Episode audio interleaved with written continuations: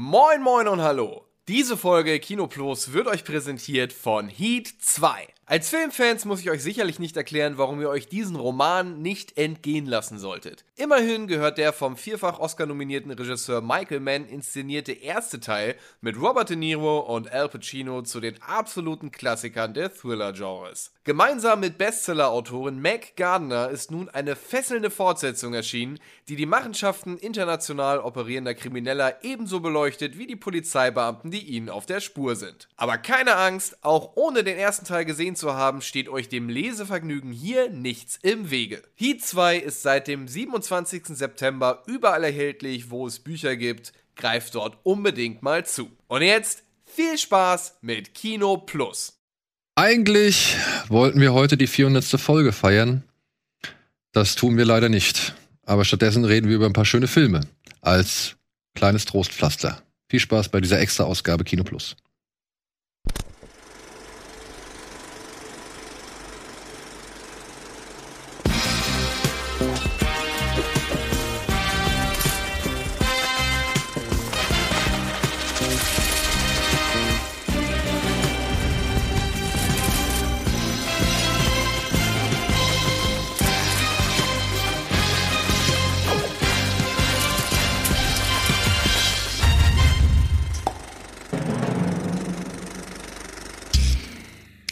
Hallo und herzlich willkommen zu ja, einem kleinen Extra-Plausch hier bei Kino Plus, der leider nicht den schönsten Anlass hat, Nein. beziehungsweise der einen eher traurigen Anlass hat. Denn Antje und ich wollten heute hier eigentlich in schicker Abendgarderobe zusammen mit Eddie, Andy, Steven und Mel sitzen und ja, die 400. Folge Kino Plus feiern. Wir hatten das ein bisschen aufgeschoben. Eddie war ja im Urlaub und dann ging das terminlich nicht mit allen überein und dann haben wir halt einen Termin gefunden. Das wäre heute gewesen. Und ja, der Herbst hat zugeschlagen. Die Krankheitswellen rollen wieder und es sind zu viele einfach Menschen entweder betroffen oder eben ja zu Außer Gefecht gesetzt. außer Gefecht gesetzt oder zu eng im Kontakt, dass wir gesagt haben, nee, so können wir es leider wirklich nicht machen. Wir hätten zu dritt hier gesessen, glaube ich, heute. Ich glaub, wir ne? hätten Weil zu Steven dritt- glaube ich, verschont geblieben. Ja, wir hätten, glaube ich, zu dritt hier gesessen. Alles andere wäre Ja. zu riskant gewesen, beziehungsweise wäre nicht möglich gewesen. Ja, und ey, es ist schon nicht einfach im Vorfeld gewesen, die 400 zu, zu produzieren. Und es haben eine Menge Leute echt eine Menge Gas gegeben und sich hinter den Kulissen bemüht. Und trotzdem, ja, kommen halt immer wieder oder passieren halt immer wieder Sachen, auf die haben wir keinen Einfluss, auf die können wir keinen Einfluss haben. Die passieren einfach und verhindern halt einfach. Und wir können jetzt einfach nur das Beste draus machen, indem wir, das haben wir uns so beide, äh, sag ich mal, vorgenommen, indem wir einfach noch ein paar schöne Filme irgendwie jetzt mal besprechen, die in dieser Woche an den Start gehen, als zumindest kleiner Ersatz. Also wir hätten eigentlich eine Pre-Show gehabt von 20 bis 2030. Da hätte ich allein, glaube ich, gesessen oder zumindest mit Eddie, glaube ich, und hätte halt so ein bisschen das runtergerattert, was wir jetzt so. eigentlich besprechen wollen. Und also dann hätten wir ist doch, wenn man ehrlich ist, ist das ja auch eine Pre-Show, die ist nur sehr weit im Ja, Voraus. die ist halt sehr weit im Voraus. Ja. Also, liebe Leute, wir haben schon einen Termin ins Auge gefasst als Ersatz. Wir müssen jetzt einmal klären, ob da jeder Zeit hat und ob da alle können. Aber das ist schon ein sehr guter Termin. Äh, ich glaube, da kriegen wir auch äh, mindestens das Gleiche hin, wenn nicht sogar noch ein bisschen besser, weil wir vielleicht sogar noch ein bisschen mehr reinpacken können oder so.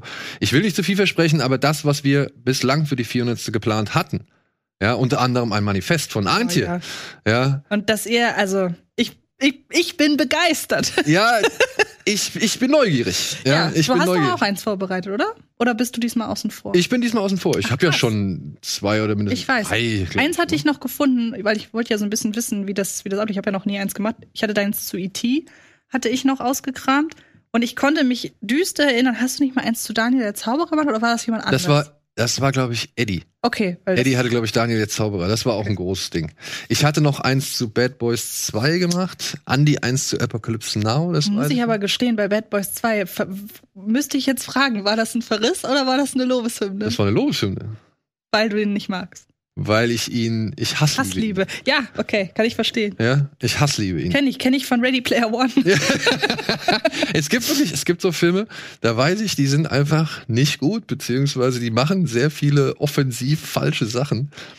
Und trotzdem genieße ich es, äh, mich immer wieder da rein zu Ja. stürzen und irgendwie mich rein zu wüten, so ungefähr, so von wegen, ah ja, das stimmt, da war ja noch das. Oh, und jetzt macht er noch das. Oh, ich weiß genau, warum er das macht, dieser Penner. ja. Also so, so, so solche Gedanken gehen dann einem manch- manchmal durch den Kopf, so, die natürlich nicht allzu ernst sind, aber ja, ja. bei Ready Player One ist Impulsiv. es halt so, der hat, ich mag das Rennen in der, im ersten Drittel. Ich Mhm. liebe den Shining Part Mhm. und ich hasse das Ende, das letzte Drittel. Aber ich finde alles davor so gut, dass, wie gesagt, Hassliebe trifft's. Ja. Ich hätte den aus Frust über sein Nachlassen damals, ich weiß nicht welches Jahr das war, 18, 9, 17? Egal, damals. ich glaube 18 war. Ich hatte ihn in meinen Tops und in meinen Flops. Das ist Muss man auch mal schaffen. Ja, aber beides gerechtfertigt. Ja. ähm, was ich noch kurz einmal vorweg erwähnen möchte, ist nämlich auch die Tatsache, eigentlich ja, wäre diese 400. Sendung ein schöner Moment gewesen, um zu sagen, ey, okay, so Freunde, jetzt machen wir mal Pause. Hm. Ja, also es wäre halt einfach mal ein schöner Abschluss gewesen oder es wäre so ein richtig schönes, rundes, großes Ding gewesen, um zu sagen, so, jetzt gönnen wir uns mal eine Auszeit, denn das ist tatsächlich der Fall. Ich werde Anfang Oktober in den Urlaub fahren, wieder mal nach Sitges, Hm. um dort zum Festival zu gehen und danach habe ich noch einen Umzug vor mir und dementsprechend bin ich einfach nicht verfügbar und habe eine Menge auf dem Zettel, die ich erledigen muss, eine Menge Dinge auf dem Zettel, die ich erledigen muss. Und deswegen gibt's halt einfach mal eine Zeit lang kein Kino Plus. Was auch daran liegt, dass dann noch andere Leute hinter den Kulissen wechseln, weil ich angeboten hatte, dass ich es wieder mache, aber das wäre dann alles zu viel. Da war- sind zu viele Lücken im. Genau, im weil Team halt unter einfach. anderem auch Mel und Alvin, die gehen halt auch mal in Urlaub. Wir haben, glaube ich, jetzt echt äh, seit Beginn des Jahres ganz gut durchgeballert. Mhm. Hatten auch eigentlich immer vorproduziert oder irgendwie was in petto, was wir zeigen konnten. Und ja, wir haben auch jetzt für die Zeit, in der wir weg sind, haben wir einiges vorproduziert. Es werden ein paar Trailer Mania Ja. Folgen kommen. An Halloween gibt's ein Horror-Spezial mit unter anderem Antje. Und So habt ihr mich noch nie gesehen. und ja, ja, äh, es, es werden neue Seiten offenbart, würde ich sagen. Und ja, wir werden hier und da noch mal ein Baller Binge irgendwie reinballern und äh, vielleicht haben wir auch noch einen kleinen Talk, den wir Wollte ich gerade sagen, dürfen wir doch lieber nicht jinxen. Nee, nee, nicht nee. jinxen. Also wir haben oder vielleicht sogar noch zwei Talks, die wir in der nächsten Woche noch mal unterbringen können, um die Zeit zu überbrücken. Wissen wir noch nicht, ob das klappt. Das hängt ja auch alles ein bisschen dann wieder jetzt gerade von den eben das ja von den erstarkten Krankheiten wieder Mhm. ab oder Krankheitsbildern wieder ab. So, es ist halt einfach jetzt der Herbst und die Erkältungen mehren sich und Dazu muss man ja sagen, ich habe an, ich habe am Montag noch, noch eine Nachricht geschrieben, ey, ich will jetzt nicht die Pferdescheu machen, aber ich bin krank. ja, Und ich bin wieder gesund heute. Umsonst. Ich hätte mir viel mehr Zeit lassen können mit dem Gesundwerden. Ich hätte nicht so viel Hühnerbrühe trinken müssen. siehste. Mann, Mann, Mann. Also, es kann halt einfach nicht wirklich beeinflusst Nein. werden, so viel steht fest. Aber wir können vielleicht ein bisschen was für euer Amüsement in diesen Tagen sorgen, denn wir haben uns noch ein paar Filme rausgesucht, über die wir einfach mal sprechen wollen. über Und die, apropos, ja. es tut mir leid, ich, ich, unterbreche dich heute so sehr. Es tut mir sehr leid. Ähm, apropos Ersatzprogramm. Ich habe das äh, große Glück gehabt, eine Einladung zu erhalten von Warner Brothers und Tele5. Ich habe nämlich zusammen mit Lutz van der Horst, der das ganze Ding moderiert hat, mit Thilo Goseoan, ein mittlerweile auch zumindest im Geiste Freunde des Hauses. Auf jeden Fall, ich habe schon mit ihm gesprochen, deswegen. Ja, ja, ja, ich weiß. Und äh, der hat auch schon übrigens zugesagt, mal einen Trailer Mania zum Thema Horror zu machen. Da Oh. kann ich ihn jetzt drauf festnageln. Geil. Es gibt ja, einen zweiten Teil. sehr, sehr, sehr gut. Ähm, und mit Amias Abdu, das ist der ähm, unter anderem Moderator von Die Höhle der Löwen.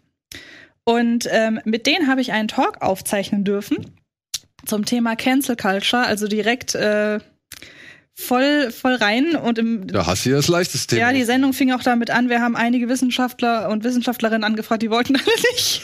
damit fing das an. Und da ist ein sehr schöner Talk daraus entstanden unter dem, äh, unter dem Titel Der Filmtalker, weil das ein Format ist, das noch andere Folgen hat, unter anderem auch mit äh, eine Folge mit Peter Rütten und Olli Kalkofe. Eine, in einer Folge ist Steven dabei. Also da ist es egal, was mit Filme ist. Steven halt auch irgendwann da. Äh, Oliver Pocher zum Beispiel auch dabei. Und dann wird halt zu verschiedenen Filmen getalkt. Ich habe mir die Sendung mit Steven noch angeschaut danach. Der war mit Amias zusammen. Da ging es um, sind zweite Teile immer scheiße zum Beispiel? Nein, Ähm, Würde ich auch sagen. Dann ähm, gab Hellboy es 2. Terminator 2. Ähm, zum Beispiel, ja. Der Pate 2. Dann Aliens. ging es bei Oliver Pocher um das Thema Coming of Age, wo er und ich weiß, ich kannte den Gast nicht, irgendein, äh, irgendein ähm, Kabarettist, to, Tobi, irgendwas. Also ich selbst, ich kannte den nicht. Da haben sie halt über Filme ihrer Jugend gesprochen. Also wirklich ein sehr breites thematisches Spektrum.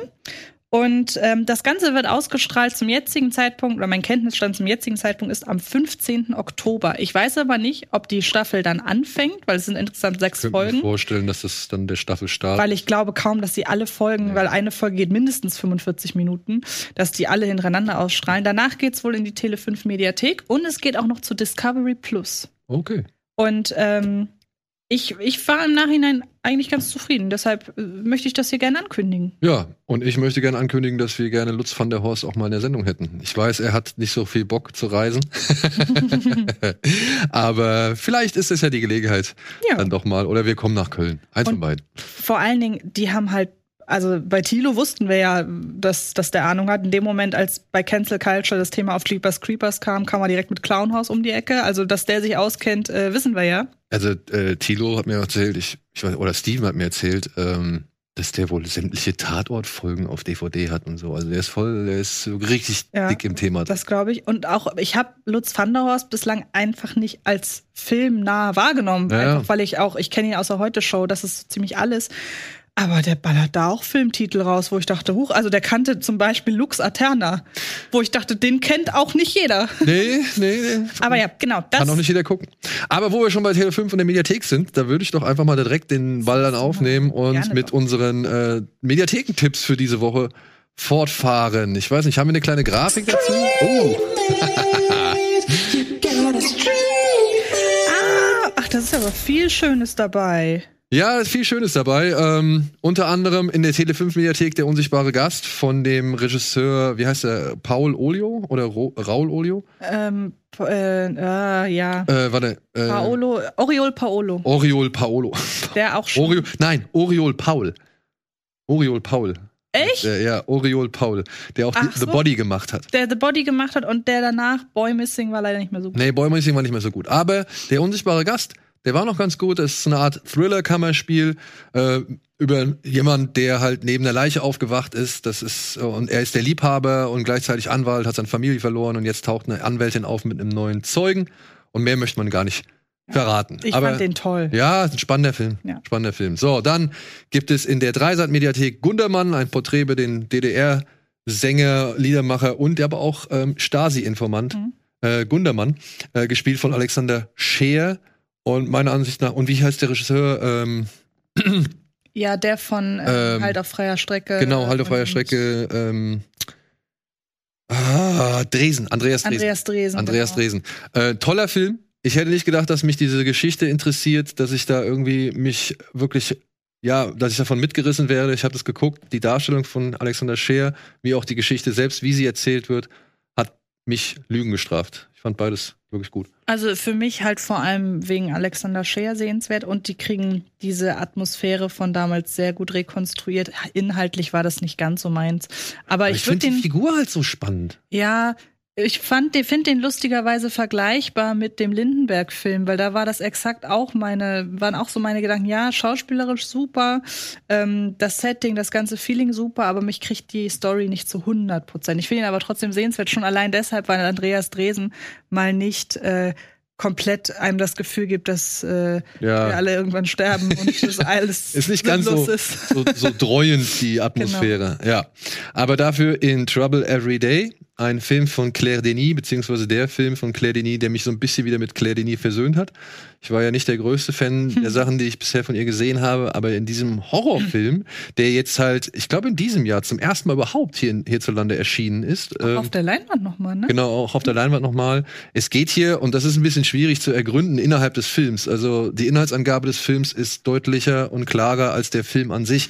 Es geht hier um einen Mann, der reist nach Paris, weil er einen alten Kollegen wieder treffen will, der da mit, zusammen mit seiner Frau lebt. Ähm, beide waren in Afrika und ja, haben aus Afrika eine Art Krankheit mitgenommen. Oder beziehungsweise in Afrika wurde eine Art Krankheitsbild geschaffen, dass hier Menschen, sag ich mal, ihre Partner nach dem Sexakt verspeisen. Und ähm, Beatrice Dall, die Frau des Wissenschaftlers, den ähm, Vincent Gallo, die eigentliche Hauptfigur, treffen möchte, die leidet halt unter diesem unter dieser Krankheit und äh, zieht halt regelmäßig nachts los und äh, greift sich irgendwelche Männer ab und, und bringt die dann um. Und Vincent Gallo leidet unter derselben Krankheit, kann die aber mit Medikamenten unterdrücken. Nur Ah. das wird dann halt in Paris, wenn er dann halt da ankommt, äh, wird es dann halt immer schwieriger. Ja, Beatrice Dahl kennt man aus Inside, aus genau dem zum Beispiel. französischen Original. Ja. Äh, Also auch ein heftiger Film, ne? will ich nicht abstreiten. Es gibt ein, zwei wirklich sehr fiese Szenen, äh, die unter anderem Bisse beinhalten. Mhm. Aber ja, ähm, vielleicht für Claire Denis Komplettisten oder halt Interessierte doch interessant. ja, muss ich mal gucken, habe ich noch nie gesehen. Ja, aber es ist auch, wie gesagt, ist ein sperriger Film, ne? Mhm. will ich nicht abstreiten. So, dann ein Film, den ich durch dich gesehen habe. Oh, ist der toll. ähm, den ich auch wirklich gut finde, beziehungsweise der eine Situation beschreibt, die ich nie selbst erleben möchte. Mhm. Ähm, er heißt Tausend Arten, den Regen zu beschreiben und ja, bezieht sich auf ein, kann man das Krankheitsbild sagen? Oder nennen? Hm, würde ich gar nicht sagen. Es geht ja darum, dass der Sohn der Familie, ähm, dessen Vater von Bjarne Mädel gespielt wird, kannst auch gerne mal da, ich kann das von dir nicht lesen. Ich weiß nur, Bjarne Mädel, wer spielt die Mutter? Emma Barding. Und Nee, Bibiana Beklow. Äh, Emma Barding ist dann die Tochter. Genau. Und die sehen sich plötzlich damit konfrontiert, dass der Sohn der Familie einfach sagt, er kommt nicht mehr aus dem Zimmer raus. Das ist wohl ein Phänomen, ich weiß nicht, ob es eine Krankheit ist, aber es ist ein Phänomen, das man aus dem asiatischen Raum kennt, weil es da immer wieder junge Männer machen, die sagen, keine Ahnung, aus verschiedenen Gründen, ich bin mit der Welt überfordert, was auch immer. Und der zieht's halt knallhart durch. Ja. Hikikomori heißt das. Und das ist eine Krankheit oder eine Entscheidung, Naja, also ein ich- Lebensstil, was Ich, ich weiß es nicht, also ob das eine Krankheit ist oder ob das halt einfach eine Entscheidung ist. Mhm. So, ja. ähm, auf jeden Fall haben die Japaner halt eben diesen Begriff dafür und genau Okay. das, sich komplett aus dem sozialen Leben zurückziehen. Mhm. Und der Junge kommt halt aus dem Zimmer nicht mehr raus und man sieht ihn auch den ganzen Film über nicht. Mhm. Und ja, wie gehen die Eltern damit um? Ja, wie geht man generell mit so einer Situation Mhm. um? Das beschreibt dieser Film. Ich will nicht sagen, dass das äußerst uplifting ist Nein. äh, und dass der Film irgendwie äh, ja wirklich äh, schon eine eher depressive Grundstimmung mit sich bringt. Aber er endet gar nicht mal so schlimm, wie man sagen. das vielleicht jetzt anhand der Inhaltsangabe denken mag Ja. und endet eigentlich auf einer doch ja hoffnungsvolleren Note. So und ähm, wird dann halt toll gespielt und getragen von Bjarne Mädel und Frau Bicklow. Also ähm, ja, kann man kann man machen. Man muss sich keine Sorgen machen, dass der Film damit endet, dass sie die Tür aufbrechen und er hat sich erhängt. Also das, Ja, das nee. wird nicht passieren. Das, Das- hätte Andreas Dresen gemacht Nee, wahrscheinlich. Ja, und das hat äh, hätte dann vielleicht auch er gemacht, äh, der, oder der, die Hauptfigur in dem nächsten Film gemacht, den es dann noch in der Art, auch eine Arte-Mediathek gibt. Ähm, stimmt, genau. Alle waren in der Arte-Mediathek. Der Untergang. Außer Gundermann und der unsichtbare Gast. ja, genau. ähm, der Untergang ist noch erhältlich in der Arte-Mediathek. Ich sag mal so, ist ein schon sehenswerter Film, kann man mal machen. Ich habe den in der Schule gesehen. Ja? Hm. Also ich glaube, dass der das war. Wenn jetzt irgendjemand kommt und sagt, wie, du warst in dem und dem Jahr in der Schule und dann habt ihr den gesehen, dann straft mich das vielleicht Lügen, weil ich den vergesse, äh, mit einem anderen verwechsel. Aber ich meine, wir hätten den gesehen. Also es sind Hitlers letzte Stunden Genau, im Führerbunker mit, Ja, gespielt genau. von Bruno Ganz. ja, ich meine, dass wir den gesehen haben. Ich bin. Jetzt habe ich mich selber verunsichert. Von wann ist der denn? Äh, oh Gott, ich weiß, ich weiß gar nicht von wann der ist. 2003? Ey, Jahreszahlen, immer Ja, Jahreszahlen. in diesem Fall ist es ausnahmsweise mal wichtig, weil dann weiß ich vielleicht. Ob du noch in der Schule warst oder nicht? Ja. Oder vielleicht eine Ehrenrunde gedreht Nein, hast? nein, nein, das habe ich nicht. Aber wenn der jetzt, weiß ich nicht, wenn ich in der dritten Klasse gewesen wäre zu dem Zeitpunkt, dann hätte das nicht ganz gepasst. Das wäre natürlich fatal. Oder halt die coolste Schule aller Zeiten. 2004. Dann kommt das hin. Dann war Ja? das, glaube ich. Apropos, das habe ich ja schon tausendmal erzählt, dass wir im Englischunterricht Sieben und American Beauty geguckt haben. Wegen Kevin Spacey? Nein, wegen Filmanalyse, weil in American Beauty die Tür so schön rot ist.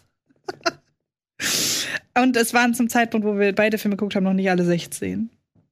Das habe ich aber schon tausendmal, glaube ich, hier erzählt. Aber sieben Nicht im. Englischunterricht finde ich geil. Was hab ich denn geguckt? Effi Briest. Ja, super. ja. Gut. Ja, der Untergang, äh, ich meine, schon sehenswert. Oliver Hirschspiegel hat es auch echt äh, schön klaustrophobisch inszeniert. Und ich glaube, die Darstellung von Bruno Ganz äh, ist doch gelungener als so manch andere Darstellung Hitlers, Ja. äh, weil sie halt schon auch so ein bisschen das Erbärmliche in ihm äh, zum Vorschein bringt. Was ich sehr witzig finde, ich hatte am Wochenende mit dem Film eine gewisse Begegnung, weil ich hatte vorher Final Destination geguckt, den ersten, weil ich den gerade noch, ich, ich rewatche gerade noch mal alle für einen Podcast und bin dann aber eingeschlafen kurz vor Ende. Und ich bin wieder aufgewacht, als im Fernsehen dann ähm, der Untergang lief und es gibt eine Szene in der Untergang, da hört man aus dem Off jemanden, eine Frau, einen Brief schreiben. Mhm. Und ich war im Kopf, aber ich gucke doch gerade Final Destination und ich weiß eigentlich, wie Final Destination ausgeht. Aber es hätte ja jetzt sein können, dass ich vergessen habe, dass am Ende noch eine von den Überlebenden auch noch einen Brief schreibt. Und am Anfang konnte ich das noch zusammen und dann ging es irgendwann in Themen, wo ich dachte, wann hat Final Destination das denn aufgegriffen? Was macht der Mann mit dem Schnauzbart? Und dann fiel mir auf, ist nicht mehr Final Ja. Destination. Gott sei Dank. Gott sei Dank, ja. Ja. So. Dann machen wir noch weiter mit den Streaming-Tipps. Jo. Da, zack, Hammers. So, ja, auf Disney startet jetzt Hokus Pokus 2. Ich wollte es einfach mal erwähnen. Ähm, ich hatte schon mitbekommen, nachdem wir den Trailer mal irgendwo gezeigt, also bei, bei uns gezeigt hatten und wir uns so nicht so ganz sicher waren, ob der Film wirklich so ein Riesending ist. Da wurde ich in den Kommentaren ähm, nicht belehrt, aber immer darauf, wieder darauf hingewiesen, dass das schon ein Riesending Ja. ist, gerade in Amerika. Genau. Und auch der Film wahrscheinlich dann doch eher für den amerikanischen Markt gemacht worden ist. Aber offensichtlich kennen den auch genug Leute in Deutschland noch. Hm. Ich meine, ich kenne den auch, ja. Ich habe den auch vor Jahren gesehen. Und jetzt kommt halt nach 29 Jahren Wow. die äh, Fortsetzung, in der die Kerze halt wieder angezündet wird und einmal eine Gruppe Teenager verhindern muss, dass die drei Hexen kurz vor Halloween jede Menge Unheil anrichten. Also der Trailer hatte mir nicht so wirklich zugesagt. Also ich hätte jetzt nicht das, ich hatte jetzt nicht das Bedürfnis äh, verspürt, das unbedingt sehen zu wollen. Aber Ich- kann ja sein, dass Ja. das für einige Leute doch interessant Ich auch nicht. Ich glaube, ich habe auch das Original nie gesehen, also den ersten Teil. Aber das schaut für mich ein bisschen so aus, auch mit den jugendlichen Hauptfiguren, dass das vielleicht was ist für Leute, die gerade ihre erste Halloween-Feier So veranstalten. ein richtiger typischer Disney-Kanal-Film. ja, Ja. ja. Das Gegenteil davon ist dann dieser Klassiker, den es jetzt auf Amazon Prime gibt, der Exorzist. Äh, Habe ich mir gedacht, komm, kannst du mal wieder empfehlen. Äh, ist ja nie verkehrt, hat man vielleicht schon länger nicht mehr gesehen. Lohnt sich ja immer mal. Und ich meine, Friedkin hat ja einfach, einfach einen rundum effektiven Film geschaffen, der in allen Facetten glänzt. Und wenn man dann noch so die ganzen Hintergrundgeschichten kennt, mit dem Pfarrer, der da wirklich von der Straße weggecastet worden ist und so weiter, ähm, äh, super. Ja. Ja. Dann ein Film, den ich so in mein Herz geschlossen habe, The Losers, Hm. ist jetzt ab äh, übermorgen, glaube ich, also ab dem ersten oder ersten zehnten auf äh, Netflix erhältlich. Ähm, eine, eine Comic-Verfilmung mit Jeffrey Dean Morgan, Chris Evans und Zoe Saldana über eine Gruppe von, was ich, Spezialisten, die bei irgendeinem Einsatz reingelegt werden von einem, was ist es, industriellen Mr. Max und deswegen wollen sich Jeffrey Dean Morgan und Chris Evans und so weiter an ihm rächen. Und ich fand den spaßig. Okay. Hast du den mal gesehen? Wie, Nee? Von wann ist der denn? Nein, ich will doch kein bestimmtes, ich will doch keine Jahreszahl jetzt wissen, sondern nur, ob der aus diesem Jahr ist oder von vor drei oder vor fünf oder vor Ah, ich 20 glaube, der ist, Jahren. der ist schon etwas älter. Der ist wirklich schon etwas 2010. Der ist wie gesagt, der kam so mit Expendables und A-Team irgendwie Ah, um die okay. Ecke und ist deswegen halt auch ein bisschen untergegangen. Aber es gibt eine wundervolle Szene, in der Chris Evans als Fahrradkurier in so ein Hochhaus oder in so ein Bürokomplex reinmarschiert und dabei Journeys Don't Stop Believing singt. ja, und dann ist das halt Teil von so einem Art Raubüberfall Mhm. und äh, die Szene ist echt, die, also die hat sich in mein Hirn gebrannt und deswegen, ähm, ja, habe ich diesen Film auch irgendwie so ein bisschen in mein Herz geschlossen. Auch wenn er jetzt nicht der allerknaller ist, äh, allergrößte Knaller ist. So, dann diesen Film hatte ich eigentlich, und das ist wieder so ein Zeugnis dafür, weswegen, oder dass das halt hier eigentlich die Pre-Show war, Mhm. den hatte ich eigentlich mit reingenommen, weil Eddie den gesehen hatte. Ach so, The Kid Detective, kennst du den? nein. Da geht es um einen, ja, ehemaligen Kinderstar, beziehungsweise einen Kinderdetektiv, der halt eben deswegen berühmt war, weil er halt als Kind Detektiv war so. und, und, und Fälle gelöst hat, so, ja. Also im echten Leben oder für eine Sendung? Im echten Leben, Im echten. ja. Und jetzt ist er halt 31 und zehrt halt noch so ein bisschen vom Ruhm vergangener Tage, aber löst halt auch nur so, ey, kannst du mal eine Katze vom Baum holen, so in der Art. Also die, irgendwelche Bagatellfälle so. Bis dann eines Tages eine junge Frau bei ihm auftaucht und ja, ihn bittet, einen richtigen Erwachsenenfall Oh. zu übernehmen, nämlich, glaube ich, die Ermordung ihres Freundes oder das Verschwinden ihres Freundes. Ja. Oder nee, ihr Freund wurde umgebracht, genau. Und er soll das jetzt irgendwie klären. Und ich habe den auch noch nicht gesehen, aber Eddie war damals, äh, hat den höchsten Tönen von, also nicht den höchsten, allerhöchsten Tönen von den Filmen geschwärmt, aber hat gemeint, ey, den kann man schon mal echt mal machen. Das klingt wirklich sehr, sehr cool. Also ich. Ähm, Und dann halt auch mit hier Brody, ne? Ja, also ich mag auch generell, ich habe sehr eine Affinität mittlerweile zu Filmen mit jungen und in dem, was sie tun, fähigen Protagonistinnen und Protagonisten. Also S zum Beispiel oder keine Ahnung, ähm, Summer, wie hieß er? Äh, Super Dark Times zum Beispiel. Also, Summer of 84. Oder den auch, genau. Oder auch Gänsehaut, so um, um es ein bisschen kindlicher noch zu machen. Wenn man, da fängt ja schon Nightmare on Elm Street mit an, wenn man das Gefühl hat, da tun sich gerade Kinder zusammen, weil sie vielleicht auch von Erwachsenen keine Hilfe erwarten können. Und ähm, ja, das klingt irgendwie nett. Apropos Detektive, ist ja jetzt auch gerade wieder ein neues Szenenbild zum Drei-Fragezeichen-Film rausgekommen. Zum nächsten. Und ähm, Julius Weckauf als Justus Jonas zu besetzen, ist ja wohl. Okay, das bleibt dann aber auf, auf dem eher genau. jüngeren Niveau. Ja, aber ich habe erstmals das Gefühl, dass die zumindest das Casting schon mal nicht verkackt haben. Und selbst im, wir wissen es alle, spitzzüngigen Twitter-Kosmos gab es wirklich viel Lob fürs Casting. Hm. Ja, das wird dann etwas, was ich mit meinem Sohn. Ja, hätten wir, äh, hätten wir eine normale Sendung, hätte ich es vorgeschlagen für billig oder willig, das äh, Bild. Aber ähm, kann ich nur mal empfehlen, mal zu gucken, wer da Fan ist. Äh, also ich als Fan, der die Filme nicht mag, ähm, bin da optimistisch. Okay. Ja, und dann kommen wir, ich will jetzt nicht sagen zum Aufreger, zum, ah, zum Spalter.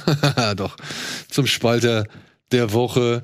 Blond ist seit gestern auf Netflix erhältlich, die ähm, Romanverfilmung. Das muss man wirklich betonen. Die Romanverfilmung des gleichnamigen Romans von Joyce Carol Oates von Andrew Dominic, dem Regisseur von unter anderem Chopper, äh, Killing Them Softly oder die Ermordung des Jesse James durch den Feigling Robert Ford. Und das ist ein fiktionaler wie soll man sagen, Werdegang von Marilyn Monroe. Mhm. Ja, also man lernt ein bisschen aus ihrer Kindheit kennen und dann ja, wird, springt die Handlung, sag ich mal, von ihrer Pin-Up-Zeit direkt zu ihren ersten Rollen und springt dann aber auch immer wieder, sag ich mal, ein bisschen hin und her zwischen Schauspielschule, Set, Privatleben und so weiter und so fort. Und daraus entsteht ein, ja, fast schon zwei Stunden, 45 Minuten langer Albtraum, äh, in dem diese Frau sehr oft zu leiden, also sehen ist, also in dem man sehr oft mhm. sieht, wie sie leidet, aber äh, in dem sie auch halt Zwiegespräche mit ihrem Fötus führt oder auch äh, am Set irgendwelche, sag ich mal, klugen oder sag ich mal interessanten Bemerkungen macht, sich wirklich eine Rolle reinsteigert, ähm, auch versucht das Leben hier und da zu genießen, aber dann auch immer wieder in den Rausch abdriftet. Und ja, es ist ein anstrengender Film, es ist ein verkopfter Film, es ist ein aufgeblasener Film, es ist ein offensiver Film. Es ist aber auch meiner Ansicht nach ein echt geil inszenierter Film. Ein ähm, Film, der immer wieder den Zuschauer auch vor gewisse Fragen stellt, der es schafft, diese ikonischen Bilder, die, von, die man von Marilyn Monroe kennt, in diese Geschichte mit einzuweben und ihnen eine völlig neue Bedeutung zu geben. Mhm. Ja. Und in dem halt auch Anna de Armas meiner Ansicht nach eine echt starke Leistung hinterlässt. So. Und ein Film, der halt dann wirklich auch hart mit diversen amerikanischen, wie man sagen, Idealisierungen und Idolen umgeht. So, ja, also äh, da werden schon harte Thesen aufgeworfen und harte Szenen auch gezeigt, die ja im Zweifelsfall einfach der reinsten Fantasie entspringen. Aber sie vermitteln meiner Ansicht nach ein bisschen den Albtraum, den diese mhm. Frau dann teilweise auch erlebt haben soll. Ja, konntest du reingucken schon? Ich habe leider noch nicht reingucken können, weil dadurch, dass er so lang und auch so sperrig ist, will ich nicht einfach nur reingucken. Ich will mhm. die Zeit haben, den komplett zu gucken. Ich habe nur so ein bisschen das Gefühl, dass das gerade so angesagt ist, vermeintliche Traumkarrieren so ein bisschen äh, zu hinterfragen. Also wir hatten ja Blond, wir hatten ja diesen Judy, den ich jetzt nicht groß mochte, aber der hat ja eine ähnliche ähm, Elvis wahrscheinlich? Elvis auch so ein bisschen. Ich hatte eben auch noch ein Beispiel von einer Frau, ja genau dieser Corsage mit Sissy. Mhm. Und äh, finde ich eigentlich ganz schön. Vielleicht, weil es sich gerade bündelt, vielleicht äh, gab es das immer schon und das ist mir noch nicht so bewusst. Aber das sind gerade ähm, kommen viele Assoziationen hoch irgendwie. Es wird auch nicht mehr lange dauern, da, wobei ähm, äh, Jackie war. Ja, Jackie war, Ah. aber Jackie war, also Jackie war ein anderer Albtraum. Er war direkt da. Also Jackie war, glaube ich, konzentrierter auf eine Ja. Phase und Genau. hier wird ja wirklich äh, das komplette Leben bis zum Ende Genau. einmal rekonstruiert oder zumindest äh, durchflogen. Ja. Und ey, ich muss sagen, ey, da sind geile Übergänge drin. Ich ja. habe so Bock auf den, wirklich. Also, Also der, der, ich weiß, es gibt hier und da auch, ähm, sag ich mal, Abneigung gegenüber der Aussage, dass das schon irgendwie an David Lynch erinnert, beziehungsweise das äh, Fire Walk with Me von ihm immer Mhm. wieder äh, in Bezug dazu so gesetzt wird. Ich muss sagen, mich hat er eigentlich viel mehr an Inland Empire erinnert. oh Gott. Ja, und, und beziehungsweise Assoziationen, sag ich mal, hervorgerufen zu Inland Empire und auch generell überhaupt an das Werk von Lynch. So, es gibt, es, meiner Ansicht nach gibt es da eine richtig krasse, ja, Twin Peaks-Anspielung drin. Das wäre dann wieder Firewalk with Me, aber die lässt sich nicht auf den Rest des Films übertragen. Zumal es halt dann auch immer wieder, ey, das waren, da waren so viele Sachen drin. Ich, ich gebe zu, ich kenne Marilyn Monroe, ja, ich habe die, ich habe Mhm. einige Filme gesehen, ja, und, und ich habe sogar hier und da, sag ich mal, richtige Favoriten. Aber so groß über das Privatleben von ihr habe ich mich nie äh, informiert. Und anhand dieses Films habe ich gedacht, ist das echt? Kann das wirklich wahr sein? Da gibt es eine Szene, diese berühmte Szene, wenn die, ähm, äh, die, also wenn die berühmte Szene über diesem Fahrstuhl, äh, nee, über diesem U-Bahn-Schacht äh, inszeniert wird, ne? Das war das, das war so die erste, eines der ersten Bilder, das ich von Marilyn Monroe im Kopf Hm, hatte ja. ähm, als kleiner Junge so. Und das war Marilyn Monroe. Oh, das Mhm. war die Sexbombe, Genau. bla bla bla. So hat man es damals hier noch genannt. Und ja, aber wenn ihr jetzt mal, was, was ist das? Was ist das für eine Aussage? Du bist die Sexbombe so, ne? Also jetzt bist du an dem Punkt, wo du es hinterfragst. Damals hast du es einfach nur hingenommen. Und dann zeigt dir dieser Film, wie diese Szene eigentlich entstanden ist. Und ich denke mir so, macht er das jetzt als Symbolwirkung? Mhm. Also inszeniert er das so, um die Symbolwirkung davon irgendwie, ähm, sag ich mal, einmal umzukehren und gleichzeitig irgendwie zu zeigen, wie es damals war. Mhm. Aber dann habe ich das nachgelesen und habe festgestellt, da waren wirklich zwei bis 5.000 Leute bei dieser Szene anwesend, ums Set herum, die alle geschrien und gegafft haben, die alle gucken wollten, wie, dieses, wie dieser Rock hochgeblasen wird. Zwei bis 5.000 Leute. So, die mussten die Szene dann irgendwann noch mal gesondert irgendwie nachdrehen, ja. Aber trotzdem, also das muss man sich mal vorstellen Ja, zu der ja. Zeit, ja. Und ähm, ich muss sagen, ey, ich mag den Film. Also ich, ich mag den Film wirklich. Und ich bin mir aber auch wirklich bewusst, dass der Film sehr lang ist und sehr lange das Leiden dieser Frau zeigt. Und ob das nicht dann wieder schon zynisch ist, dieses lang, Leiden so lang auszuschlachten. Wie lang geht der denn? Zwei, zwei Stunden 45 Minuten. Okay. Na gut, ich habe jetzt gestern erst einen Film 2,20 mit 2 Stunden 20 gesehen. Der hat sich angefühlt wie 80 Minuten. Also es ist immer Muss ich auch sagen, der hat sich erstaunlich kurzweilig Mhm. angefühlt. Also äh, deutsches Mainstream-Kino kann gerne öfter mal so sein. Ja, Also das fand ich schon ziemlich gut. Wann strahlen wir aus? Was haben wir heute für ein Datum? Ja, es ist, nee, nee. Weil erste ab 1.10. Ist Passt nicht, ne? Nee, passt nicht, passt. Ja, also, blond, wie gesagt, muss man, glaube ich, Bock drauf haben. Ich, hat, hattest du diesen Ermordung des Jesse James durch den Mhm. Viking Robert Ford gesehen? Und auch ähm, Killing Them Softly, wo ich eben dachte, als du die so aufgezählt hast, die Film, dachte ich auch, wer kam denn auf die Idee, dass es kein Spalter wird? genau das, genau das. Wer kam denn auf die Idee, dass der nicht spalten Ja, wird? So, und ja? auch, äh, genau, das kannst du vielleicht noch sagen. Der hat ja im Vorfeld deshalb für Aufsehen gesorgt, weil es ja in Anführungsstrichen der erste FSK 18 Netflix-Film ist. Was ist, was ist da dran? Ja, in Amerika hat er halt diese NC-17-Freigabe bekommen. Äh, vermutlich aufgrund eines irrigierten Penises, den man ungefähr für eine Sekunde sieht. Das ist alles. Und es gibt Wow. noch einen, ähm, ah, es gibt noch einen Blowjob, der auch, sag ich mal, ja, mehr zeigt, als man normalerweise vielleicht sieht, Mhm. aber dann doch nicht das zeigt, weswegen er eigentlich ab 18 freigegeben werden sollte, so, ja. Ich verstehe schon, dass das für jüngere Zuschauer alles recht verstörend sein kann, beziehungsweise, dass das schon eine gewisse Altersfreigabe erforderlich ist. Ob das wirklich 18 sein muss, halte ich für fragwürdig, weil wir haben in Euphoria und Game of Thrones, ich sag mal, ähnlich viel Genitalien gesehen oder noch mehr irrigierte Genitalien gesehen. Und da, sag ich mal, weiß ich nicht, wo da der Kontext irgendwie anders sein sollte, so, ja. Ähm, ich muss auch sagen, diese NC-17-Einstufung skandalisiert den Film mehr, als es nötig ist. Okay. Und es ist eine harte Szene. Es ist Mhm. keine, es ist wirklich keine schön anzuschauende Szene. Gerade wenn man dann auch so wirklich dann an dem Punkt mitbekommen hat, was in diesem Leben Mhm. von dieser Frau alles so abgegangen ist. Oder beziehungsweise im Kopf von ihr abgegangen sein soll. Ähm, und ja, es ist natürlich für die Amerikaner dann eine deutlich gewagtere Szene.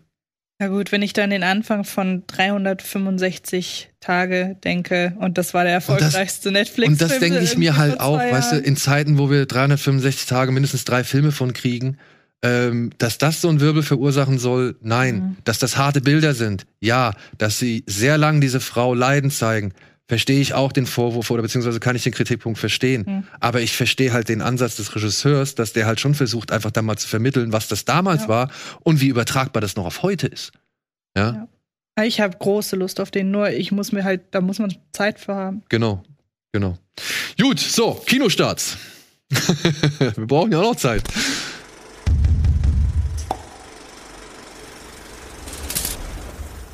So, was könnte ich schneller abhaken? Ähm, einen kleinen deutschen Film, Abschlussarbeit einer ähm, Dame, die an der äh, Konrad-Wolf-Schule, glaube ich, ähm, an der Uni ähm, studiert hat. Der heißt, wir könnten genauso gut tot sein. Hast du von dem schon gehört? Gehört, ja, weil ich den Titel irgendwie so schön finde. Ja, aber ähm, leider nichts von gesehen. Ist so eine Art High-Rise in noch minimaler. Mhm. Es geht um ein Hochhaus. Wir bekommen am Anfang des Films mit, wie eine Familie, Vater, Mutter, Kind, in feinstem Anzügen in dieses, also zu diesem Hochhaus laufen, durch einen Wald, schauen sich die ganze Zeit schon ängstlich um. Und ja, bewerben sich dort um Aufnahme, um eine, sag ich mal, um eine Wohnung. Und, und werden dann von der zuständigen Sicherheitsbeamtin äh, erstmal auf ein paar Sachen geprüft und abgefragt und so weiter. Und dann wird ihnen die Wohnung gezeigt und dann müssen sie eine Reputation vorlegen und irgendwann fällt der Mann auf die Knie und sagt halt, bitte, bitte, könnten Sie nicht ein gutes Wort für uns einlegen, so auch persönlich gesprochen. Und man fragt sich so, oh, was ist denn da los? Und dann siehst du halt diesen, sag ich mal, Hausrat, ja, also es ist halt wirklich nur dieses eine Hochhaus in irgendwie in einem Wald, ansonsten mhm. ist nichts drumherum, es ist eingezäunt. Ja, es gibt halt ein Sicherheitstor so vorne. Und ähm, dann bekommst du halt mit, wie die halt darüber diskutieren, ob diese Familie jetzt geeignet ist für diese Gemeinschaft oder nicht. Okay. Ja, und welche Eigenschaften sie denn mitbringen, ob sie denn irgendwie sozial verträglich sind, mhm. ob sie irgendwie proaktiv an sich an irgendwelchen Sportarten beteiligen und so weiter. Und dann bekommt man so ein Bild mit, dass die sich da schon ihr eigenes Gesellschaftsbild mhm. irgendwie gestalten. Und was da draußen ist, das wird nie richtig thematisiert und gesagt. Mhm. Es wird halt immer nur so angedeutet, dass da draußen irgendwas ist, weswegen sehr viele Menschen in diesem Komplex leben wollen. Und dann passiert leider ein, ja, ein Zwischenfall und diese Sicherheitsbeamtin, die halt ähm, Linda Söfkers heißt die Regisseurin, die den Film inszeniert hat, ähm, diese Sicherheitschefin Anna, äh, die ohnehin schon damit zu kämpfen hat, dass ihre Tochter nicht aus dem Bad rauskommen möchte. Ja. Ja, also die hat, die, die glaubt, sie hat den bösen Blick und bringt allen Menschen Unglück oh. und bleibt deswegen die ganze Zeit in ihrem Zimmer. Also die hat schon, also die Sicherheitsbeamtin Anna hat schon eben mit ihrer Tochter zu kämpfen, stolpert dann aber in eine blöde Situation und dann gerät sie quasi in die Mühlen dieses Systems. Und das fand ich halt ganz cool, wie man halt hier versucht, eine vermeintlich gut funktionierende Gesellschaft aufzubauen, die aber an denselben ja, Vorurteilen, an denselben Befindlichkeiten, an denselben, ja, an denselben Neidsituationen oder irgendwie weiß ich nicht, missverstandenen Situationen scheitert und dann sich halt gewisse Dynamiken entwickeln so. Das mag halt vielleicht, was die Figuren, die einzelnen Figuren angeht, hier und da auch ein bisschen einfach sein.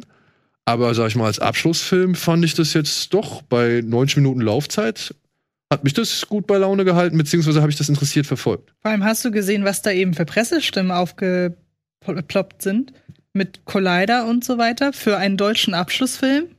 Also ja, also der kommt auch, was ich jetzt festgestellt habe, im Ausland wieder mal etwas besser an als bei mhm. äh, dem heimischen Publikum. Also, äh, was ich so anhand von Letterbox ablesen konnte, da waren halt die deutschen Stimmen etwas kritischer als eben okay. die ausländischen. Ich muss sagen, ich finde ihn jetzt nicht über alle Maßen gelungen. Dafür ist er mir an manchen Stellen dann doch ein bisschen zu einfach oder mhm. äh, hakt an manchen Stellen nicht nochmal nach. Auf die kann ich aber halt nicht näher eingehen. Mhm. Aber alles an, an, an so, alles in sich, muss ich sagen, so von der Inszenierung her, von der Stimmung her, fand ich schon ja, cool. ordentlich gemacht, ohne dass man halt wirklich viel zeigt. Ja, cool. Ich mochte auch High Rise, da scheiden sich auch die Geister, weil den viele halt sehr plump fanden. Was ich auch verstehen kann, weil der Film ist jetzt nicht äh, subtil in seiner, in seiner Allegorie, die er da aufstellt. Aber ich mochte den auch mit Tom Hiddleston. Ja, ich mochte den auch.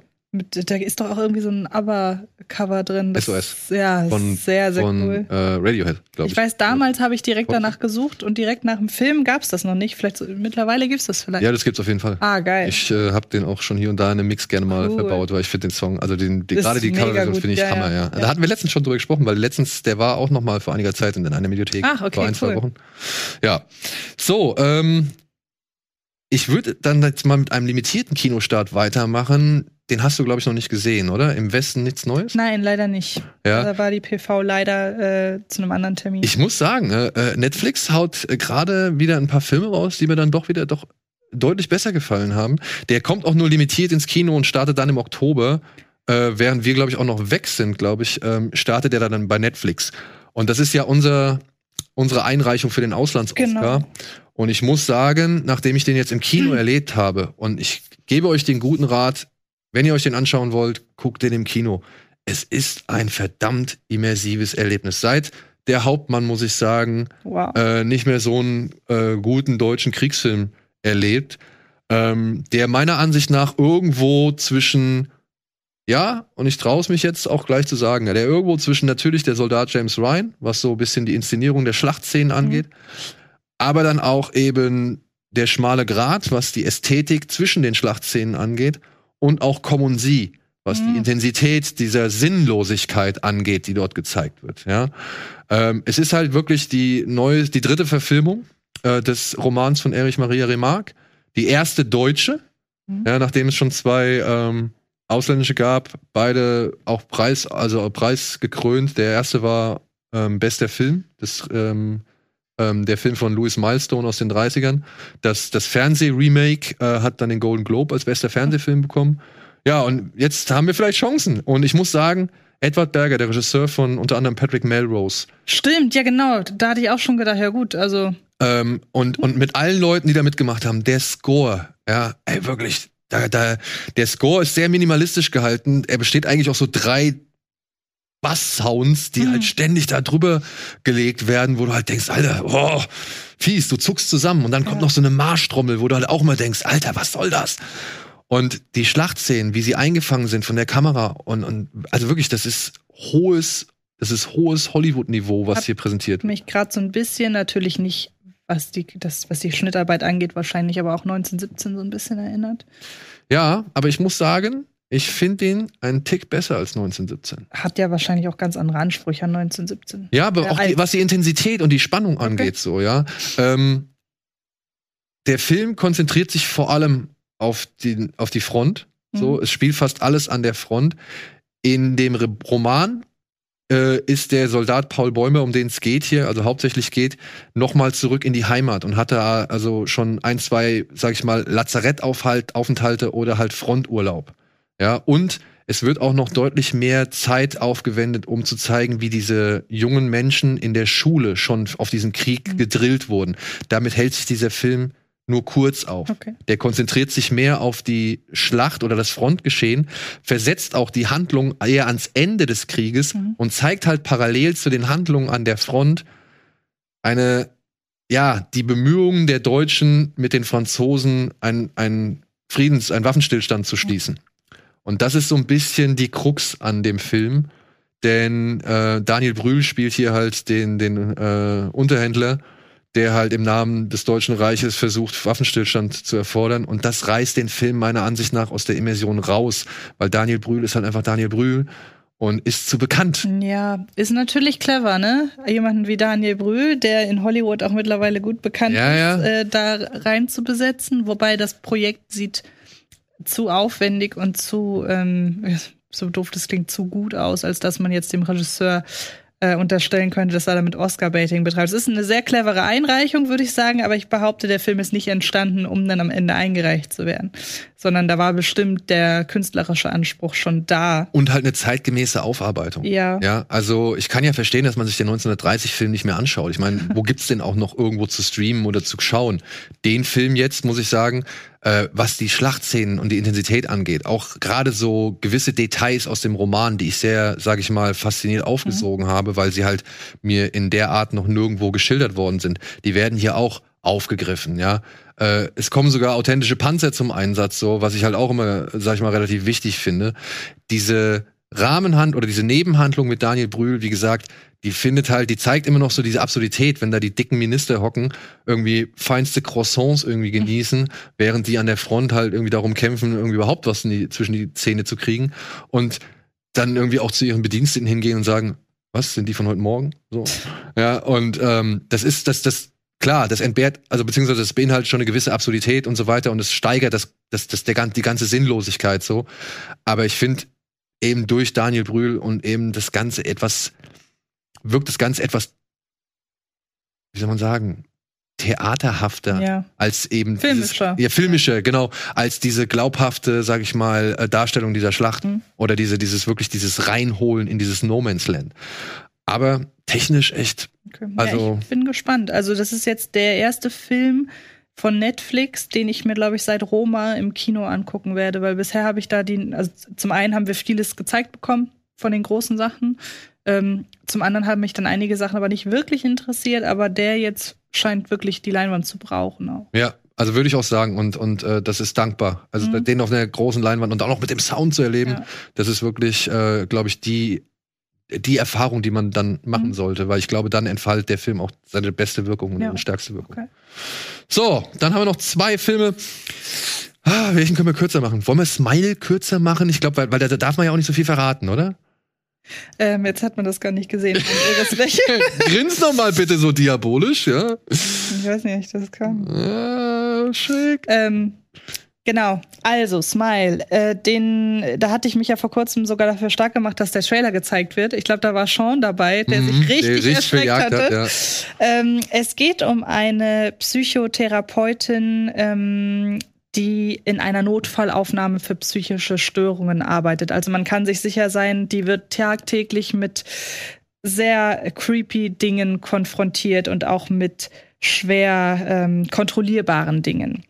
Und eines Tages kommt dann dieses Mädchen zu ihr, das ihr sagt, sie wird verfolgt, was sie wahrscheinlich tausendmal äh, in ihrem äh, Joballtag schon gehört hat.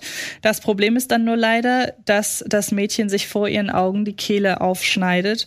Und was sie vorher zu ihr sagt, ist, dass sie halt lächeln sieht, dass sie halt Menschen lächeln sieht. Und zwar nicht normal, sondern auf eine sehr unheimliche Weise. Und das, dieses Lächeln setzt sie halt in dem Moment auch auf, als sie sich die Kehle durchschneidet. Das passiert alles, bevor der Vorspann, äh, bevor der Filmtitel eingeblendet wird. Und dann sieht sich die Psychotherapeutin halt damit konfrontiert, dass sie nach und nach auch immer häufiger dieses Lächeln sieht, wobei man sagen muss, da waren wir uns ja einig, das wird nicht überstrapaziert. Also sie sieht jetzt nicht plötzlich alle Menschen mit diesem Lächeln, sondern Ja. das wird immer mal wieder wohldosiert eingeflochten. Und man sieht ihr wirklich bei diesem psychischen Verfall zu. Und ähm, der schafft es durch das Setting mit oder durch die Hintergründe, dass sie ja Psychotherapeutin ist, dass sie auch selber ähm, eine Geschichte in der Vergangenheit hat, die ihr nach wie vor in der Gegenwart zusetzt. Dadurch schafft es der Regisseur, der übrigens damit sein äh, Langfilmdebüt abliefert, eine paranoide Stimmung zu erzeugen, die er meiner Ansicht nach durchgehend aufrechterhält. Von der ersten, im wahrsten Sinne des Wortes, Sekunde bis im wahrsten Sinne des Wortes in die letzte Sekunde. Und ähm, das schafft er nicht dadurch, ah, da ist er. Da ist er. Los, wach. Ah. ähm, der schafft das halt durch die Perspektive, dass er so nah dran ist an der gepeinigten Hauptfigur, dass man, ich hatte mit ihr zusammen Angst, weil er das hinkriegt, ja, bis zum Ende die Frage aufrechtzuerhalten, ob das alles wirklich jetzt ein Fluch ist oder ob das sich alles nur in ihrer Einbildung äh, abspielt, denn der zeigt das alles so, dass man sich hineinversetzen kann in Menschen, die eben in ihrem eigenen Wahn leben. Denn ich habe das, das ist nicht von mir, das habe ich in einer Kritik gelesen. Da schrieb ein Kollege, denn Leute, die halt diese verzerrte psychologisch bedingte Wahrnehmung haben, für die ist das alles echt.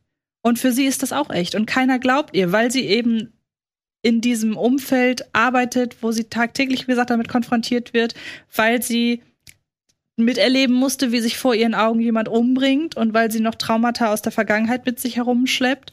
Und ich finde, dass der Film ein, zum einen atmosphärisch extrem dicht ist. Er macht sich das teilweise ein bisschen leicht, weil er einen sehr intensiven Score hat, weil er keine Sekunde einen atmen lässt. Und ich finde, Selbst bei richtig harten, gruseligen Horrorfilmen gibt's immer mal so drei, vier Minuten, in denen man merkt, gut, hier treibst du gerade Handlung voran, hier wird gleich kein Jumpscare um die Ecke äh, springen.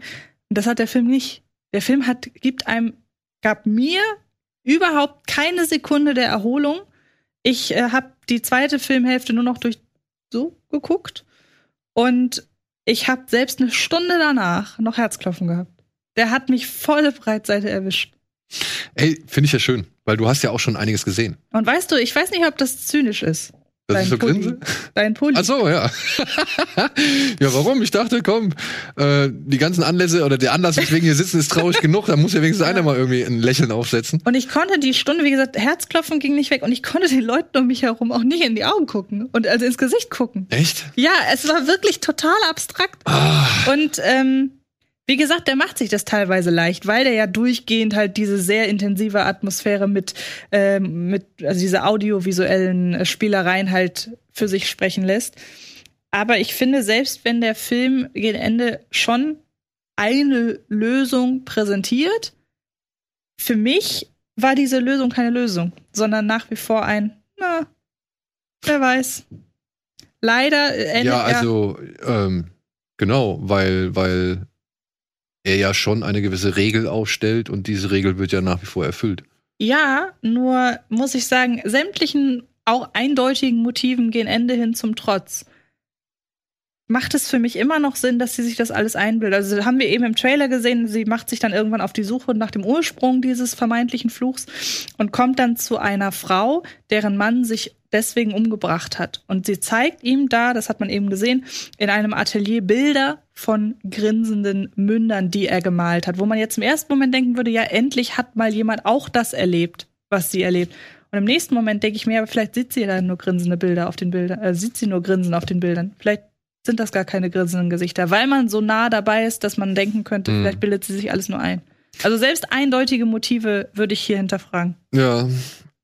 Ich weiß aber nicht, ob das jeder macht, der diesen Film sieht, denn ähm, Muss ja auch nicht. Ja, genau, weil was ich halt dann halt eher gesehen habe, war eben diese Eindeutigkeit. Und ähm, ich fand es ein bisschen schade, dass halt der Film dann halt dann doch eben so eindeutig an vielen Stellen war, wenn irgendwie schon zu Beginn eingeführt wird, okay, sie stellt ihr eigenes Wohl unter das der Patienten. Und dann denke ich mir, hm, das wird ihr bestimmt direkt irgendwann zum Verhängnis oder das wird ihr halt, äh, da wird ihr ein Strick draus gedreht. Es wird ihr ein Strick draus gedreht. Dann kommt der Ex-Freund als Polizist um die Ecke, hm, der wird dann auch nochmal eine Rolle spielen und so weiter. Also ich finde, der Film nimmt leider dann doch immer an gewissen Abzweigungen genau die Abzweigung, die man eben von, von ihm erwartet. Und das fand ich halt ein bisschen schade, weil ich halt mich auch auf den Film gefreut habe.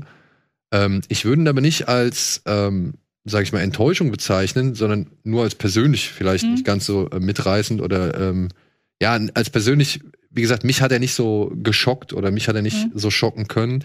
Ja, es gibt Jumpscares in diesem Film und die kommen halt auch dann eben mit der entsprechenden audiovisuellen Unterstützung. Ähm, Finde ich legitim, wirklich vollkommen legitim, Ja. weil er ja auch dann eben in, in diesen Momenten die, die Stimmung so anspannt.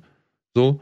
Aber ich sag mal so, vieles an diesem Film kommt mir doch dann allzu vertraut vor. Ich würde ihn irgendwo zwischen It Follows und Lights Out irgendwie einordnen. Ja, It Follows macht ja auch Sinn, Genau. weil das ein ähnliches Konzept hat. Lights Out auch, finde ich, deshalb, weil der auch so klein um die Ecke kommt. Genau. Also, was natürlich schade ist, ja, so ein Film wie Smile bietet sich an, Franchise zu werden, aber ich mag das, wenn so. Ja, aber gesagt, ich könnte mir vorstellen, wenn der jetzt, ich kann mir nicht vorstellen, dass er so viel gekostet hat. Nee. Ähm, ich denke mal, wenn der genug einspielt, ist doch problemlos ein zweiter Teil oder ja, aber das finde ich halt so low. Also, Ja, wie gesagt, aber- Lights Out steht auch so schön für Aber sich. auch dafür steht das Horror-Business. Ja, aber immerhin, was ich halt gut finde, also Paramount muss dem ja wirklich richtig vertrauen. Das ist jetzt nach, ich glaube, Maverick, der zweite Film, den sie nicht an, vorher an irgendwen verkauft haben. Die haben eine richtig große Werbekampagne. Es gibt eine sehr, sehr schöne, habe ich jetzt gesehen in den USA bei irgendeinem, welche, welche Sportart ist das, wo sie diese Kiss-Cam haben? Baseball? dann ist genau, war es wahrscheinlich ein Baseballspiel, ich weiß nicht äh, von wem, aber die haben irgendwann die Kisscam auf eine grinsende Puppe gerichtet. nee, also die saß neben einem Typen. Man hat es nicht so eindeutig gemacht. Und wenn man genau hingeguckt hat, hat man gesehen, das Oh. ist äh, eine Smile-Puppe.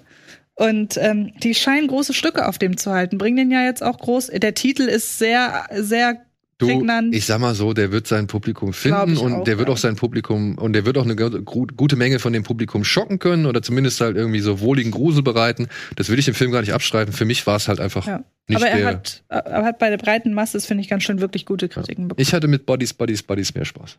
über den wir jetzt auch reden könnten. Könnten wir aber, über den reden? Ja, klar. Ja, aber wir haben noch einen anderen Film, ich glaube, über den reden wir. Ja. Denn äh, heute startet noch der neue Film von äh, Michael Bulli Herbig im Kino, der einfach, ja, äh, eine Rekonstruktion des Falls Relotius ist. Antje hat es ja schon prophezeit, damals bei Filmfights, und irgendwann äh, ist es dann wahr geworden. Er bezieht sich nicht wirklich hundertprozentig auf dieses Buch, Tausend Zeilen Lüge von ähm, Juan. Mo- Im, er heißt Mo.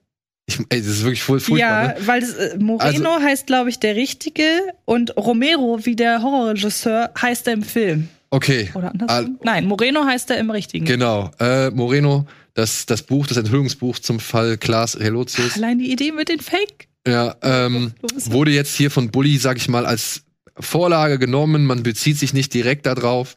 Äh, Herr, ähm, Herr Moreno war auch nicht als Berater irgendwie beteiligt. Er steht aber im Abspann. Ich weiß nicht, ob in der Producer-Funktion, aber er steht auf jeden Fall. Ja, ich, also beim ersten Mal, als ich das gesehen habe, stand er nicht mehr dabei. Vielleicht haben sie es in der Nachhinein noch geändert. Vielleicht war es nicht. Ich meine, weil ich meine, dass er drin stand, weil ich nämlich dachte, ach okay, dann hatte der ja doch was damit zu tun. Ich weiß aber nicht mehr in welcher Position. Ja, ist egal. Wie gesagt, hier wird halt äh, der Fall Bogenius, Lars Bogenius nacherzählt. Elisa Mbarek spielt eben Herrn Romero, der irgendwie ja verdonnert wird, eben mit Lars Bogenius eine Reportage zu machen. Und im Laufe dieser Reportage machen sich ein paar Merkwürdigkeiten bemerkbar. Und entgegen aller Vorgesetzten, beziehungsweise entgegen der Chefredaktion des, der Chronik, ja, also das Pendant zum Spiegel so gesehen oder die, die Spiegelung des Spiegels hier in diesem Film, ähm, stellt er Nachforschung an, ja, und schafft halt das, was wir alle schon irgendwie seit einer geraumen Zeit wissen, nämlich eben einen riesengroßen Skandal in Reihen des Spiegels aufzudecken, der nicht nur, sag ich mal, eine Person irgendwie an den Pranger stellt, sondern halt dann auch ein ganzes Systemversagen aufzeigt. Und hier wäre mein einziger oder beziehungsweise mein größter Kritikpunkt an diesem Film, den ich sehr kurzweilig und unterhaltsam finde ähm, und den ich eigentlich wirklich mit Spaß genossen habe. Ich muss nur sagen, Bully meiner Ansicht nach verknappt ein bisschen zu sehr das, was da passiert ist, weil ähm, der Spiegel selbst brüstet sich unter anderem damit, dass die Dokumentationsabteilung, also die Abteilung, die alle Fakten eigentlich checken soll, dass die 50 Mann stark ist oder 50 Mann Frau stark ist.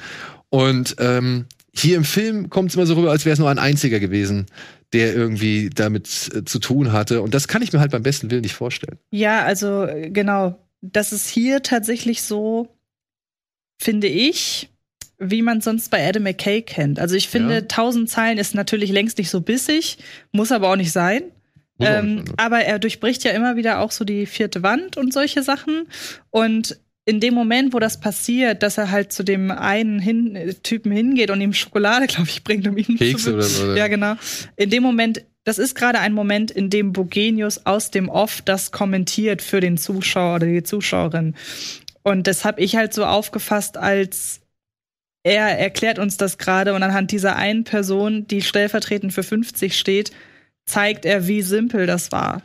Und deshalb habe ich das schlucken können, auch so ein bisschen mit den Gedanken an einen Film wie Bombshell beispielsweise, wo ja äh, Mehrere Figuren in eine zusammengefasst werden. genau.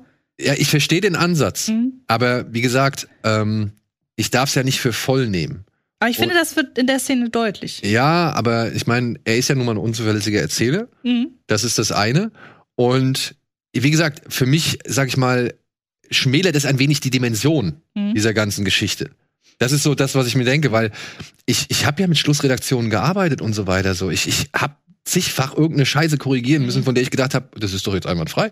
Ja. Ja. Und das war nur bei, bei den Schmierblättern, bei denen ich war.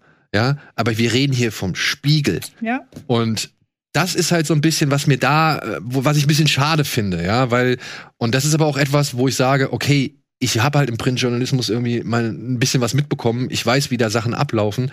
Dementsprechend kann ich da vielleicht das anders irgendwie oder habe ich da einen anderen Blick drauf. Ja. ja aber ansonsten, zack, zack, zack, zack und alles mit einem relativ schönen Witz irgendwie. Genau, aber an den richtigen Momenten dann eben doch, dass er veranschaulicht, dass das einfach eine riesengroße Scheiße war, was Ja. da passiert ist. Ich finde, man hätte sich manchmal ein bisschen zurückhalten können bei der Darstellung des Privatlebens, Ja, muss ich auch sagen. weil also, ich habe irgendwann schon verstanden, dass er sehr, sehr wahnhaft äh, da versucht, äh, die Leute zu überzeugen und da hätte man manche Szenen einfach nicht gebraucht, die dann vielleicht eher in das gesteckt, was hinter den Kulissen abgegangen ist. ich hätte auch Elias Mbareks Privatleben nicht. Meine ich ja. Also ja, gut, ja, Genau. also beide Privatleben finde ich. Ähm, Ja. Also sowohl das Erfundene Mhm. als auch, ähm, weil das Ding ist, wir, er stützt sich ja, wenn dann auf den Roman, also auf den, auf den, auf den Roman, Mhm. ja, und, und den nimmt er ja noch nicht mal ganz, weil äh, die Rechte dafür scheinen jetzt nicht so wirklich da gewesen zu sein. geht ja, also das habe ich ja von Anfang an gesagt, als ich wusste, wie der Film heißt, meinte ich ja, der heißt bestimmt so, weil sie eben keine eins zu eins Verfilmung des Buchs machen oder machen dürfen. Obwohl sie tatsächlich auch ähm, eins zu eins Zitate aus dem Ah, okay. Buch äh, drin haben. Ja, Vielleicht braucht- so, wie man es darf. Ja, genau, vielleicht so wie man es darf. Und ich meine, man muss ja auch sagen, das Buch ist ja auch nicht ganz unumstritten. Mhm. Ähm, kann man, ist das richtig? Nicht ganz unumstritten? Nicht, Nicht ganz unumstritten, ja. Also Kannst auch einfach sagen, ist auch ein bisschen umstritten. ist auch ein bisschen umstritten, sagen wir es mal so, weil auch, und ich denke mal, das ist natürlich, als Autor kann man sich wahrscheinlich die Freiheit nehmen, beziehungsweise um noch einmal zu verdeutlichen, ähm, wie Herr Relotius gearbeitet hat, erlaubt sich ja auch Herr Moreno am Ende eine, sage ich mal, Floskel von wegen Herr äh, Relotius ist auf dem Fahrrad gesehen worden, wie er durch Hamburg fährt. Das wurde Mhm. von der Sekretärin irgendwie bestätigt oder beziehungsweise gesagt. Und da wurde ja auch schon Mhm. einfach bestätigt, dass das nicht stimmt. Ja, Ja. beide beide Fakten können nicht ganz stimmen. Und ähm, ja, ich muss sagen, da ist eine Menge Scheiße passiert und die wird hier einmal im Schnelldurchlauf äh, rekonstruiert. Für, wer, für, für jeden, der sich damit bisher noch nicht so befasst hat. Ja, also ich fand es ganz interessant, so in meinem privaten Umfeld mitzuerleben, dass viele davon nichts gehört hatten. Mhm. Ist wahrscheinlich auch wieder so eine Medienbubble-Geschichte. Ähm, was ich noch sagen möchte, weil ich ja den Adam McKay-Vergleich gebracht habe, was die Inszenierung und auch das Tempo so ein bisschen angeht. Das Lustige ist ja, Adam McKay dreht ja Satiren. Und das Witzige an dem Film ist so eine richtige Satire, ist es eigentlich gar nicht. Er arbeitet mit den, Arbe äh, mit den, mit den Handwerklichkeiten einer Satire, aber wenn man mal, wenn man mal ehrlich ist, es ist gar keine. Und das Schönste, und ich finde, damit kann man ihn wirklich gut beschreiben, im Pressescreening habe ich zwei Parteien hintereinander gesehen. Und das eine war ein normaler Journalist, ich wusste auch nicht, wofür der schreibt, der halt meinte, ja, ist mir alles ein bisschen zu weit hergeholt, bla. Und dann standen da halt zwei, Typ, zwei Typen vom Spiegel, die halt genau danach meinten, es war genau so. Und ich finde, in dem Moment, das, das, das spricht doch schon für den Film. Ja, also wie gesagt, ich, äh, man kann man kann bissiger sein, man kann irgendwie Ja. vielleicht auch in der Inszenierung raffinierter sein oder beziehungsweise, ich sag mal, zwischen Erkan und Stefan und jetzt äh, tausend Zeilen. Ich finde Erkan und Stefan von der Inszenierung ja her, Mhm. äh, damals war der ja richtig frisch.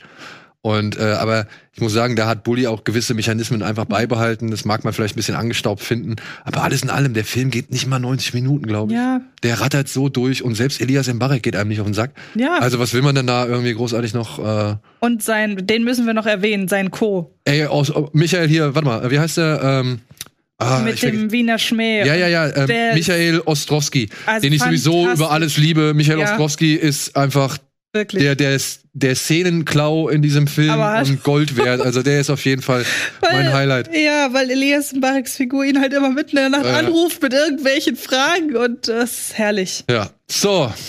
Alles andere als herrlich ist jetzt nun die, ja, das Ende dieser Oh, Sendung. Mensch. Ja, wir müssen zum Ende kommen. Wir danken euch für die Aufmerksamkeit. Und wie gesagt, wir gehen jetzt erstmal in eine kleine, wie soll man sagen, Herbstpause. Ja. Wir melden uns, glaube ich, allerspätestens am 27.10. mit Kino Plus zurück. Werden dazwischen aber noch ein paar Folgen Trailer Mania rausballern, vielleicht noch den ein oder anderen Talk und noch ein paar Folgen Bada Binge. Und ja, wir hoffen, wir können die Zeit bis dahin ganz gut überbrücken und sehen uns dann ja gestärkt in aller Frische, hoffentlich wirklich mit alle wieder mit intaktem Immunsystem, äh, sehen wir uns dann so schnell es geht zurück. Nee, wieder. Entschuldigung. Vielen Dank. Vielen Dank, Antje. Gerne. Bis zum nächsten Mal. Macht, habt eine gute Zeit. Tschüss.